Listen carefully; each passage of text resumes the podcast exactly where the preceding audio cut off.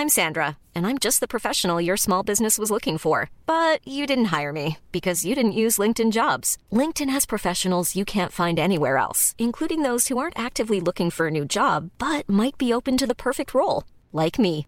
In a given month, over 70% of LinkedIn users don't visit other leading job sites. So if you're not looking on LinkedIn, you'll miss out on great candidates like Sandra. Start hiring professionals like a professional. Post your free job on linkedin.com/people today. Eu sou Mário Persona e essas são as respostas que eu dei aos que me perguntaram sobre a Bíblia. Depois de ouvir o que, o que eu disse a respeito de Eclesiastes, do livro de Eclesiastes, uh, você ficou com dúvidas e, e, perguntou, mas a Bíblia não é toda inspirada? O que eu escrevi a respeito de, de Eclesiastes não significa que a palavra de Deus não seja inspirada, mas apenas que é preciso entender a perspectiva das diferentes porções da palavra de Deus. Quando um escritor qualquer conta, conta a respeito da sua vida numa autobiografia, nós entendemos que aquilo é diferente de um romance que ele tenha escrito ou de um livro de negócios de sua autoria. Todos eles são de sua autoria: o romance, o livro de negócios, a sua biografia, mas cada livro tem um aspecto diferente, uma aplicação diferente. Assim é a Bíblia. O livro de Esther, por exemplo, em nenhum momento traz a palavra Deus. Você não encontra no livro de Esther a palavra Deus. Mas isso não significa que Deus não esteja nos bastidores de tudo o que acontece ali no livro de Esther. Portanto, entender que os livros de Provérbios e Eclesiastes são escritos da perspectiva das coisas que acontecem nesta vida e debaixo do sol, na terra, é importante. Importante entender isso, porque também nós podemos ver que o que eles dizem, o que esses livros dizem, é plenamente aplicável a todos os homens, independente de serem crentes ou incrédulos. Um ateu que viva segundo os preceitos de Provérbios ou de Eclesiastes será relativamente feliz para uma vida aqui na Terra e vai evitar muitos problemas aqui nesta vida, no seu relacionamento com a esposa, com o patrão, com os filhos, etc. Ainda que depois ele seja condenado ao lago de fogo, porque ali não está falando do além ou, da, ou de coisas acima do sol. Uh, mas no que diz respeito a esta vida, ao que está debaixo do sol, os preceitos desses livros se aplicam perfeitamente ao ateu e não são impossíveis de serem cumpridos por um ateu.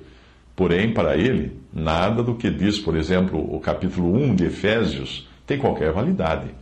Porque, para o ateu, ele não está entre os que desfrutam de uma vocação celestial. Quando ali fala de uma herança celestial em Efésios, não está se referindo ao ateu, mas exclusivamente aos que creem em Cristo como Salvador. Você perguntou sobre Jó, capítulo 7, versículo 9, como se o que está ali fosse incompatível com passagens que falam da ressurreição de Lázaro, por exemplo. Jó 9 diz assim: Tal como a nuvem se desfaz e passa, aquele que desce à sepultura nunca tornará a subir. Este é um caso, onde nós também precisamos entender quem disse e em que contexto ele disse aquilo. Quem disse isso? Deus ou Jó? Na verdade, na maior parte do livro, Deus está nos contando o que Jó disse, que pode ou não representar o pensamento de Deus. Nesse caso em particular, desta passagem, nós estamos vendo as palavras de Jó que estão sendo citadas na palavra de Deus.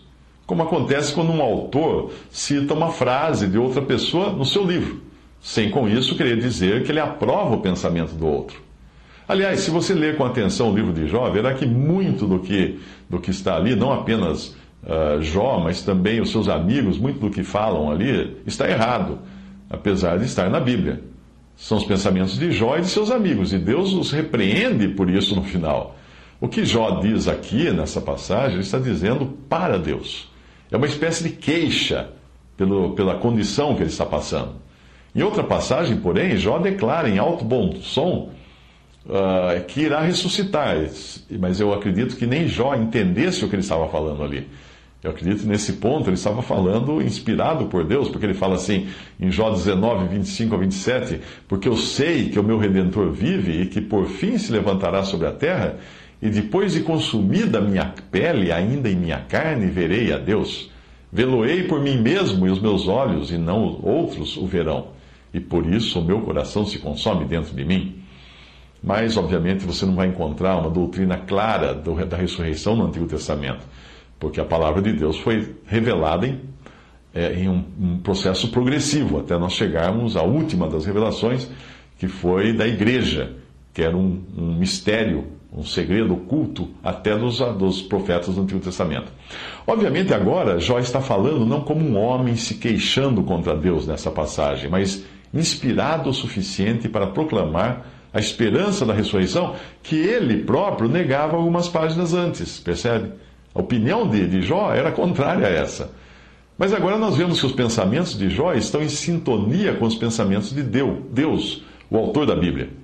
O perigo de ler a Bíblia como se fosse um livro de regras reside aí, está aí. Tomar tudo como sendo uma ordenança de Deus. Toda a Bíblia é a palavra de Deus. Mas é preciso distinguir quando Deus está falando e quando o homem está falando. O fato de o autor da Bíblia, às vezes, narrar o que alguém disse, não significa que ele concorde automaticamente com aquilo, ou que o seu escrito, ou que as coisas que Deus colocou na sua palavra, não sejam inspiradas ou genuínas.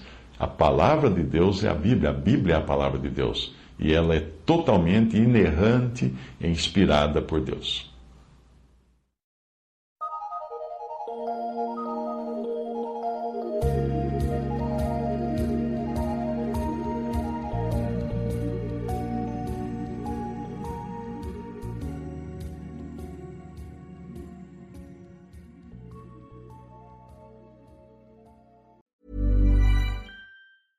Want flexibility? Take yoga. Want flexibility with your health insurance? Check out United Healthcare Insurance Plans. Underwritten by Golden Rule Insurance Company, they offer flexible, budget friendly medical, dental, and vision coverage that may be right for you. More at uh1.com.